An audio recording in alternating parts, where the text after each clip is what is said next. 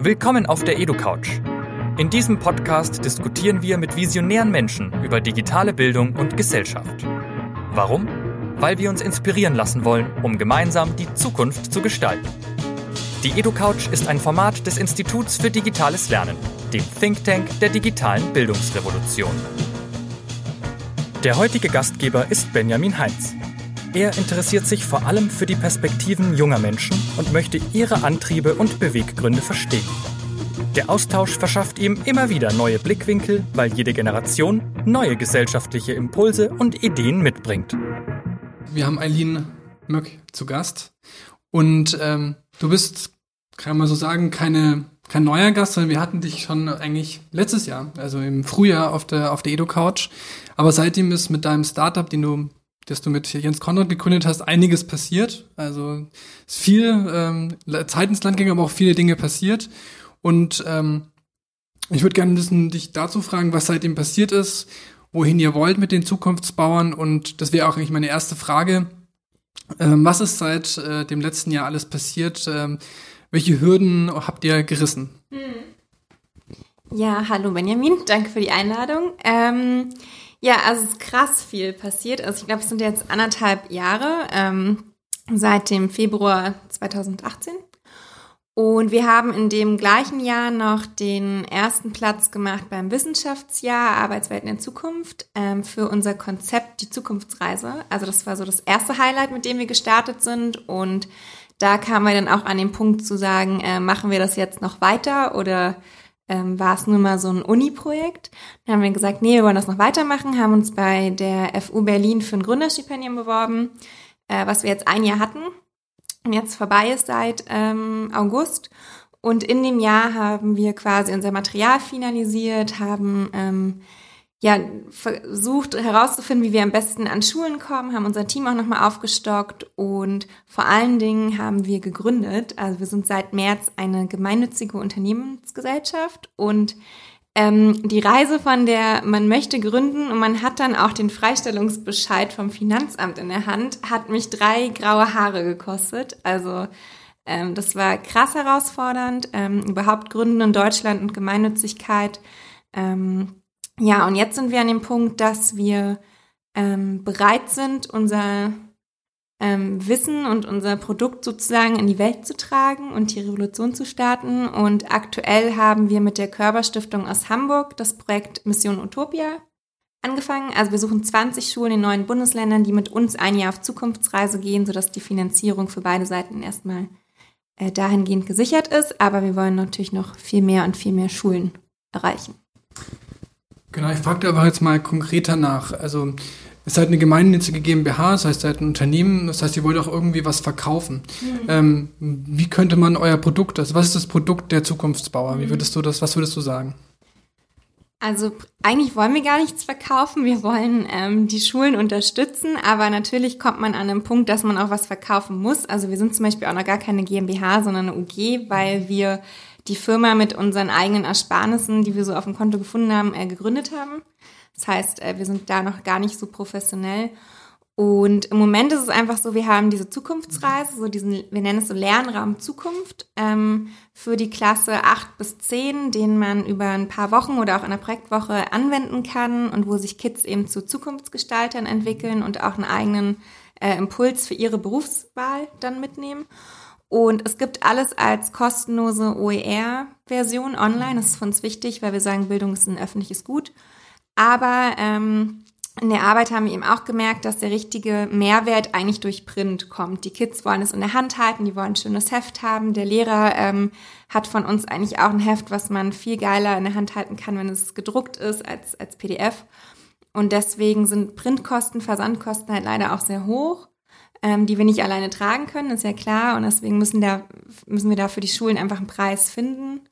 Ähm, genauso für den Online-Kurs, den wir passend noch erstellt haben. Genau, das ist jetzt eigentlich so die größte Hürde. Wie können wir äh, mit den Schulen zusammenarbeiten, dass sie sich das leisten können?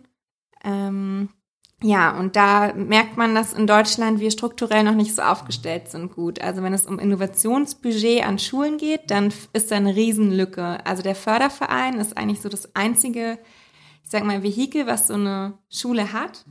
für neue Ausgaben, ähm, wo es aber natürlich an der Schule liegt, den zu befüllen. Und wenn kein Geld da ist, ist halt kein Geld da für Neues. So, ne? Du hast es nur mal kurz angeschnitten, ihr macht sozusagen Arbeitsmaterialien für Schülerinnen und Schüler, damit sie sich auf eine Zukunftsreise begeben können. Kannst du mal ein bisschen konkreter beschreiben, ähm, was das Ziel ist, wohin wollt ihr die Schüler bringen oder was, wie wollt ihr die enablen oder zu was wollt ihr die enablen? Ähm, ja, also wir sind ja im Team äh, Zukunftsforscher, Pädagogen, Designer, ähm, ähm, Querdenker. Deswegen unsere Zukunftsreise ist quasi auch Mix aus all diesen. Und es geht eigentlich darum, dass die ähm, Schüler, die lernen, mit dem Lehrer zusammen ähm, über ein paar Wochen auf Zukunftsreise sich begeben. Es sind acht Missionen, also es ist quasi wie so eine kleine Space-Reise. Ähm, und mit jeder Mission eignet man sich eine Eigenschaft, ein Denkmuster fürs 21. Jahrhundert an, also von offen sein, mutig sein, kritisch und systemisch denken, in die Zukunft gerichtet denken. Das sind auch Methodiken aus der Zukunftsforschung, die wir anwenden, ähm, damit man sich eben als ein ja mündiger Bürger dann am Ende auch entwickelt. Ähm, und die Idee ist dahinter, dass wir junge Menschen oder überhaupt Menschen nicht mehr auf die Arbeitswelt so vorbereiten wie können wie früher, weil es einfach klassische Berufe so nicht mehr gibt, sondern man muss selbst wirksam werden und selbst aktiv werden. Und deswegen ist unser Ansatz eher, wir machen mit den Kids diese Reise und am Ende ähm, schauen sie sich an, was ist eine Herausforderung, die ich spannend finde oder auch im Team ähm, und was ist meine positive Vision davon, wie es eigentlich sein sollte. Und dann gehen wir quasi rückwärts aus der Zukunft ins Jetzt und gucken, okay, wie kann aus der Vision eine Mission werden und wie kann man ähm, die Mission erreichen. Zum Beispiel eben durch den Beruf, weil der Beruf ist eines unserer wichtigsten Gestaltungsinstrumente fürs eigene Leben, aber eben auch für die Gesellschaft, weil wir viel Zeit und Energie im Berufsleben verbringen. Und deswegen bauen die Kids am Ende eben fiktive Berufe der Zukunft. Die muss es noch nicht geben, können aber helfen, um dorthin zu kommen. Und letztlich sollen sie dann schauen, welche Berufsfelder gibt es denn vielleicht heute schon, die mir helfen, da mal hinzukommen. Aber ähm, das ist quasi so die Idee. Was wir aber eigentlich ähm, machen wollen, ist mit diesem Lernraum den Schulen mal die Möglichkeit geben, ähm, anders zu arbeiten also eben nicht ergebnisorientiert, sondern eher im Sinne von einem Phänomenunterricht, also Phänomen Zukunft.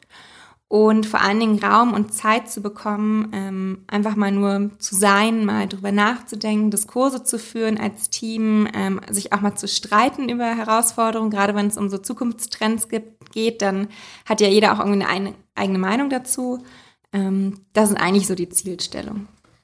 Vielen Dank. Finde ich extrem spannend. Ähm, gehen wir mal sozusagen ein bisschen weg von den Zukunftsbauern, kommen wir ein bisschen mehr zu dir. Ähm, du bist ja CEO, Gründerin ähm, und ähm, ich habe gestern einen spannenden Vortrag von einem äh, sozusagen einem Chef, also einem Bereichsleiter gehört und jetzt kam mir sozusagen die Frage, ähm, du bist ja auch Chef sozusagen. Findest du, ähm, du bist ein gut, eine gute Chefin? Und was macht für dich eine gute Chefin aus? Ähm, ich sehe mich gar nicht so als Chefin, weil ich eher also ich habe das ja nicht jetzt gegründet, weil ich unbedingt eine Firma haben wollte, sondern aus einer Mission getrieben. Es kommen Stück für Stück Menschen dazu, die das irgendwie teilen und mit der gleichen Leidenschaft auch dabei sind, was man auch haben muss, weil in dem Sektor kann man gerade noch nicht wirklich Geld verdienen. Deswegen muss da die Leidenschaft im Vordergrund stehen. Ähm, und ja, ich weiß gar nicht, ich habe natürlich auch in dem einen Jahr jetzt total viel gelernt, wie arbeitet man eigentlich selbstständig. Wenn man keinen hat, der einem irgendwas vorgibt. Wenn man kein System hat, in das man reinarbeiten kann, dann muss man alles sich selbst legen. Das ist ganz schön schwer, auch so ein Pionier oder auch so ein Leader zu sein. Ich habe das total unterschätzt früher so. Ne? Man schimpft ja öfter mal bei den Chef, aber da liegt sehr, sehr viel Verantwortung auf den ähm, Schultern. Und das habe ich halt schon gemerkt. Ähm, jetzt ging es auch darum, die ersten Gehälter irgendwie vielleicht auch auszuzahlen. Und ich merke schon, man selbst nimmt sich komplett zurück und man hat eine Verantwortung gegenüber dem Team, wo es Familien gibt und wie geht man damit um, dass da auch äh, genügend Geld irgendwie da ist. Ähm, das fand ich total belastend, so auch als Chefin. Also ist überhaupt nicht äh, immer schön. Und was ich auch gemerkt habe, ist so dieses, ähm, ja, was eigentlich am wichtigsten ist, ist, dass wir offen kommunizieren und dass man auch empathisch ist. Also ich hatte so ein paar Momente, wo ich so dachte, also aus der Rolle der Chefin so, oh, hier ist aber eine Deadline und wir wollen das jetzt schaffen und ich bin ja ambitioniert, dass wir das irgendwie hinkriegen. Und dann hat man so einen Fall wie das Kind ist krank oder eine Oma ist gestorben oder ne, alles so eine Themen und wie geht man damit um und da hilft es eigentlich nur empathisch zu sein und auch so ein Gespür zu entwickeln, was die ähm, Menschen im Team bewegt. So, also wenn man ein guter Chef ist, dann muss man eigentlich auch so ein bisschen riechen, so hat der Mensch jetzt quasi nur mal gestresst geantwortet, weil ihm das nicht gefällt oder weil ihn eigentlich tiefgründig irgendwas bewegt. Und das rauszukitzeln, darüber zu reden, ist, glaube ich, ganz wichtig, wenn man auch eine schöne Arbeitsatmosphäre haben will. Genau, kommen wir gleich zum einem verwandten Thema. Ähm, ich glaube, es ging gestern oder vielleicht sogar heute durch die Medien. Es gab ja so eine von dieser Unternehmensberatung von BCG so eine Studie, dass es nur vier Prozent ähm, weibliche Gründerinnen gibt und glaube ich zehn Prozent gemischte sozusagen ähm, Gründerpaare. Mhm. Ähm, kannst du dir vorstellen, woran es liegt, warum so wenig Frauen mhm. äh, gründen und ähm, was könnte man machen, sozusagen, damit es mehr, also grundsätzlich müssen alle natürlich mehr gründen, nicht nur sozusagen Frauen, aber woran liegt das speziell, dass das da so wenig gibt und was kann man machen, um da, damit man das ändert? Ähm, ja, hat mich auch verwundert, dass es so wenig sind. Ähm, also ich glaube, es fängt schon ganz viel in der Schule einfach an, wo man lernt, ähm, wie selbstbewusst man ist. Und es ist einfach so, dass oft das tatsächlich der Fall ist, dass sich Männer einfach besser verkaufen können, auch wenn da vielleicht weniger Inhalt drin steckt. Ähm, also ein gewisser Mut und eine gewisse, ähm, ein gewisses Selbstbewusstsein, das fehlt leider oft Frauen. Also ich kenne viele tolle Frauen und die trauen sich aber einfach nicht zu gründen, weil sie nicht denken, dass sie das, die nötige Erfahrung mitbringen. Ähm, das ist ein Punkt. Und ähm, also jetzt in meinem Team sind ja auch drei Mütter mit drei Kiddies mittlerweile. Ähm, alleine schon eine normale Work-Life-Balance ist halt schwierig. Und dann, wenn man dann in diesem Gründungsalter ist, so mit Anfang 30 so, ne, wie bringt man das dann noch mit Familie zusammen? Also es ist einfach nach wie vor so ein Killer-Argument, ähm, das, was Frauen zurückhält.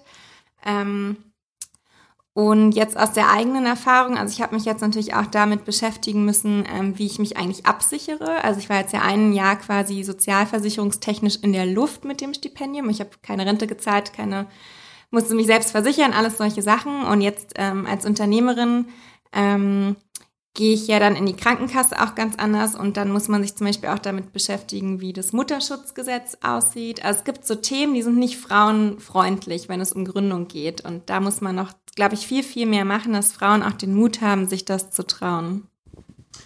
Gehen wir wieder ein bisschen weg von dem ganzen Thema so Unternehmertum und mhm. sowas. Gehen wir ein bisschen wieder zurück zum Lernen. Ähm, Ihr habt ja so einen Sticker, äh, den habe ich auch bekommen von dir. Ähm, Utopia starts with us irgendwie. Und ähm, ich habe mir gedacht, ähm, ich, das muss ich eigentlich fragen, was ist, ähm, was ist deine Utopie für die Zukunft? Ähm, ja, die ist gar nicht so greifbar, ähm, auch in Worte, sondern ich habe da eher so ein Bild im Kopf irgendwie. Ähm, also ich würde gerne in einer Welt leben und das ist ja auch unsere Vision bei Zukunftsbau, in der einfach jeder Mensch weiß, was er für Stärken hat und ähm, für eine Selbstwirksamkeit ähm, und dann auch so denkt und handelt, dass er eben nicht das rein aus dem Egoismus macht, sondern sich bewusst ist, dass wir alle im gleichen Boot sitzen und wir vielleicht daran arbeiten sollten, uns mal zu einer Verantwortungsgesellschaft hinzuentwickeln. Also es ist so auf dieser zwischenmenschlichen Ebene das, was ich mir wünschen würde. Und ähm, ich beschäftige mich natürlich viel mit so Technologie. Ähm, und muss sagen, ich bin gerade eher, wenn es um Technologie geht, so in, in der Dystopieangst gefangen, wie glaube ich viele andere auch, weil wir da so fortschrittsoptimistisch unterwegs sind, ohne mal zu fragen, hey, was eigentlich mit der Wünschbarkeit? Und wenn ich so in meinen Alltag gucke, dann würde ich mir eigentlich wünschen, dass wir wieder viel mehr das Thema Natur ähm, beleben und die Technologie als Mittel zum Zweck einfach viel mehr einsetzen, um eine inklusive Gesellschaft zu bauen und nicht damit einige wenige ähm, davon profitieren. Also das ist ja auch so ein Szenario, was, glaube ich, ähm, Kane schon 1930 prognostiziert hat. Wenn es so weitergeht, dann kann es eben sein, dass in ein paar Jahren nur noch zwei Prozent der Menschheit eigentlich arbeiten müssen. Oder das sind halt die, die irgendwie programmieren oder was auch immer. Und der Rest eigentlich arbeitslos wäre sozusagen, weil wir mit diesen zwei Prozent eigentlich alles umsetzen können, was nötig wäre, damit wir leben können. Und ähm, deswegen müssen wir dieses Thema Arbeit auch einfach komplett neu reflektieren, welche Stellung das auch im eigenen Leben für uns so einnimmt. Vielleicht kann man das auch nochmal erwähnen, du engagierst dich ja auch politisch, also abseits, also euer Startup ist ja auch irgendwie, ja, vielleicht nicht politisch, aber gesellschaftsrelevant. Ähm, findest du, dass, ähm, also das, also hast du ja so ein bisschen angedeutet, aber dass Gründerinnen und Gründer oder auch Unternehmen ähm, sich politischer engagieren müssen? Auf jeden Fall, weil sie sind ja immer Pioniere in ihrem Feld, meistens, wenn sie was Neues machen. Und ähm, so ein Gebiet, so ein, ich sag mal, so ein blauer Ozean, den man dann ähm, beschwimmt, da ist ja erstmal nichts da. Da gibt's keine Regulierungen, da gibt's keine speziellen Förderungen. Ähm, also das merke ich auch jetzt, dass ich mich natürlich neben der eigentlichen Gründung und dem Operativen auch gleichzeitig dafür einsetzen muss, dass es die richtigen Gesetze gibt, dass es die richtigen Fördermaßnahmen gibt. Ähm, deswegen glaube ich, haben Gründer da schon auch die Pflicht eigentlich, sich da einzusetzen. Ähm, aber es ist auch tatsächlich nicht nur der Gründer, sondern wir alle müssen eigentlich viel aktiver werden. Also es gibt auch ein Feld, mit dem wir uns viel beschäftigen, weil das einfach eng verknüpft ist. Ähm, Citizen Entrepreneurship ist so ein Thema. Ähm, ist quasi angelehnt an das Gründen, dieses Entrepreneurship-Thema, wobei das ja nicht nur Gründen meint, sondern eher so aktiv werden, Risiko eingehen, ähm, Neues wagen. Und das kann man auch als einzelner Mensch im Alltag, sei es indem man einen Verein gründet, indem man ähm, sich politisch engagiert ähm, oder halt auch in seiner Firma vielleicht einen Betriebsrat oder was auch immer gründet. Also wir müssen eigentlich alle viel aktiver werden über das einfache Work-Life-Thema hinaus. Vielleicht komme ich jetzt von diesen ähm, sehr motivierenden Worten nochmal zu einer, also auch einer motivierenden eher Frage, ähm, Schlussfrage. Ähm, ich finde, ihr seid auf jeden Fall unterstützenswert und ich finde es äh, wirklich spannend, was ihr macht und verfolgt es ähm, im Netz. Kann man auch ganz gut machen, wenn man eure Kanäle folgt. Die verlinken wir auch in dem Podcast. Aber die letzte Frage zieht auch immer ein bisschen hin. Ähm, wie, kann, wie kann man euch unterstützen? Ähm, was für Leute braucht ihr? Mit wem würdet ihr gerne mal einen Kaffee trinken? Ähm, genau, was, was braucht ihr? Was braucht ihr für Menschen? Was braucht ihr für Unterstützung, um wenn, damit euch, damit wir euch weiterbringen können oder die draußen, die Hörer, damit sie euch unterstützen können? Ähm, ja, also im Moment brauchen wir vor allen Dingen engagierte Schulen, Schulleiterinnen, Schulleiter, Lehrer, Lehrerinnen, die sagen so, die haben Bock, das auszuprobieren, das umzusetzen. Und dann brauchen wir im gleichen Atemzug vielleicht engagierte Eltern, die sagen, hey, unser Förderverein kann das stemmen, das zu bezahlen. Oder wir brauchen Stiftungen, die sagen, wir unterstützen das jetzt, so wie wir es jetzt mit der Körperstiftung machen, in einer anderen Region. Ähm, genau, und dann eigentlich, also teammäßig können wir jetzt gerade keinen neuen Mitarbeiter bezahlen, aber es hilft uns natürlich total, einfach so Multiplikatoren zu haben, mit denen wir uns mal austauschen, ähm, die wir auf Community-Events einladen und äh, da berichten wir eigentlich immer auf Social Media ziemlich viel.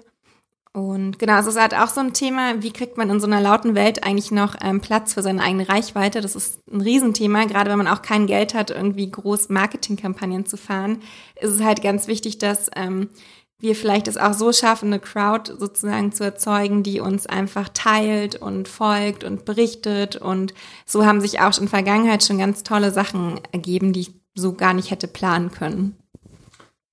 Super, vielen Dank, Aline, und ähm, ich wünsche euch weiterhin viel Erfolg. Das war's mit der EduCouch. Wir bedanken uns beim Cornelsen Verlag für die freundliche Unterstützung dieser Ausgabe. Bis zum nächsten Mal.